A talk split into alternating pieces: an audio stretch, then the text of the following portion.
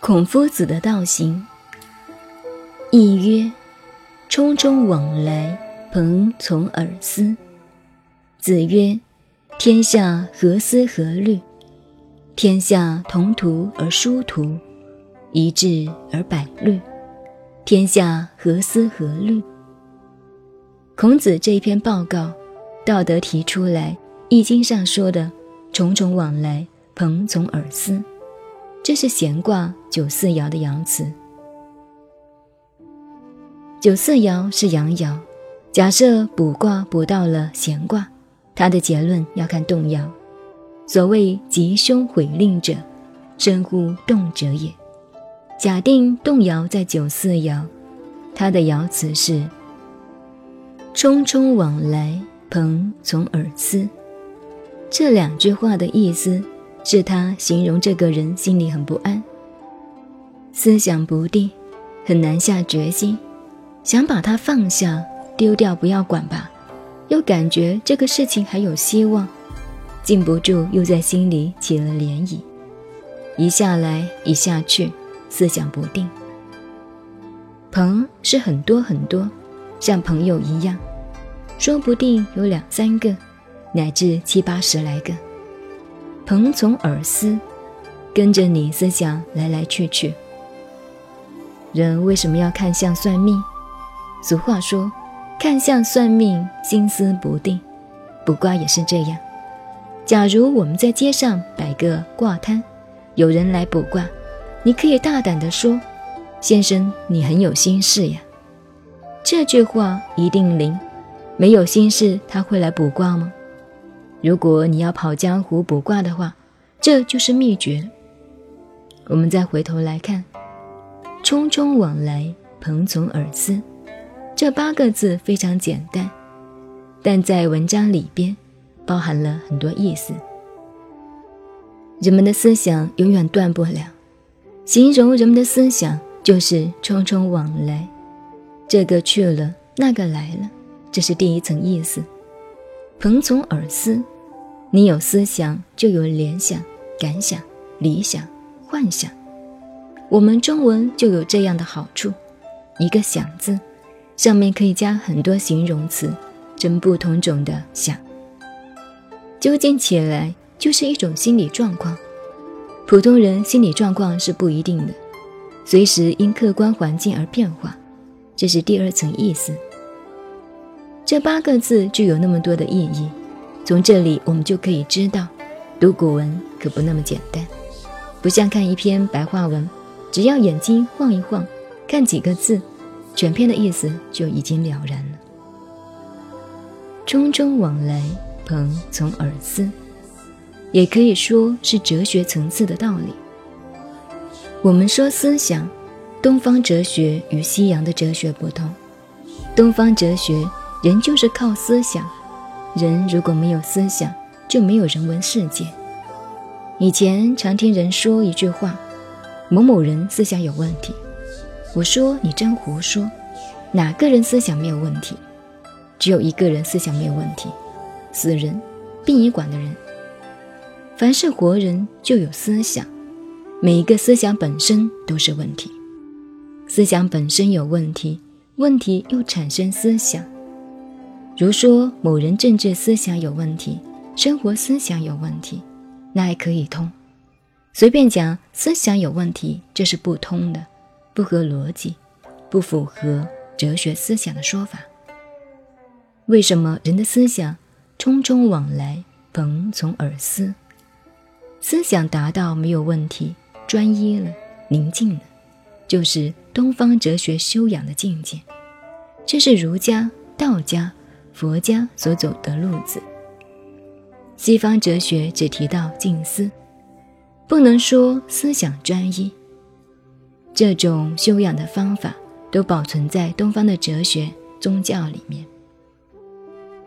世界上的宗教主没有一个是西方的，耶稣是东方人，穆罕默德是东方人，也只有东方的宗教哲学才有思想专一的修养功夫。孔子的解释跟佛家、道家的一样。子曰：“天下何思何虑？思想是空的，没有一个思想是真实的。天下何思何虑？就是像佛学所讲的，人的思想都是妄想。佛经称思想为妄想，就是说，思想是不会停留的。早上一个偏差，到了晚上想想，早上想的是什么，早就忘了。人的思想是。”匆匆往来，但能够思想的那个能，并未动摇。思想的现状太多了，那个能思想的，是不属于思想的。我们能思想的那个东西，它是无思无想的。所谓修道了，打坐修定，你能达到何思何虑的境界，就走到能够思想的根本上去了。在一般人看来，孔子不是一个宗教家，也没有修道，当然更谈不上得道了。这种说法是空话。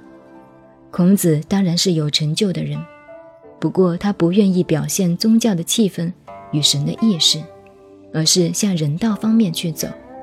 这一点大家要注意。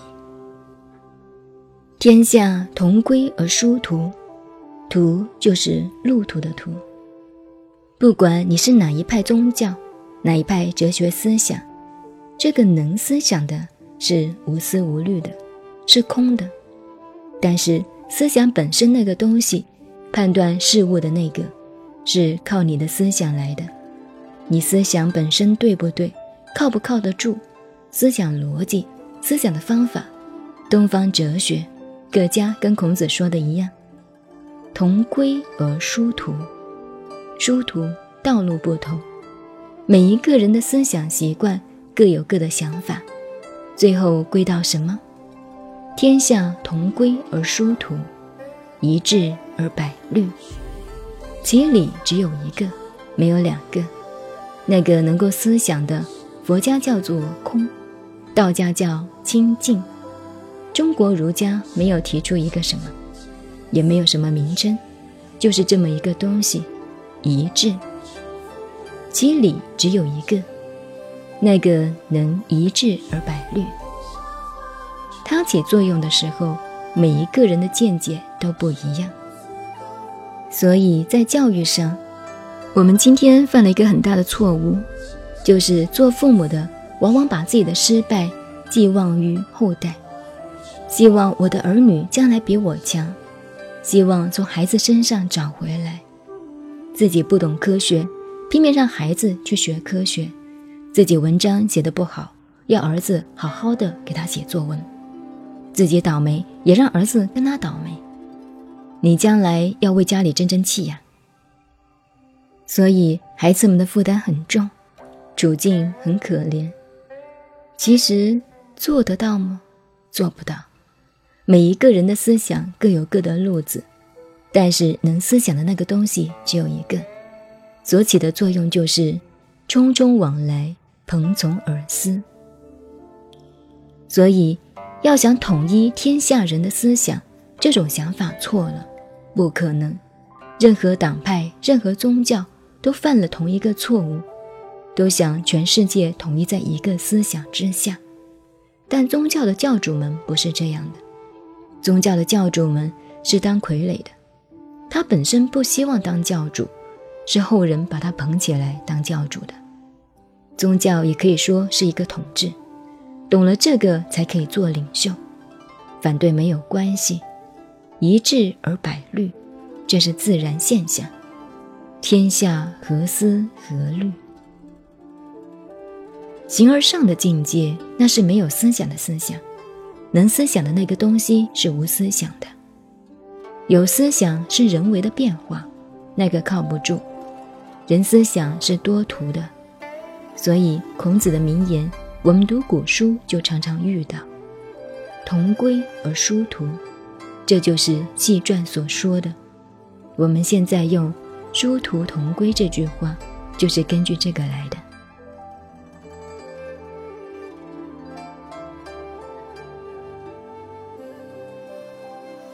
您好，您现在收听的是南怀瑾先生的《易经细传别讲》，我是静静九恩，微信公众号 FM 幺八八四八，谢谢您的收听，再见。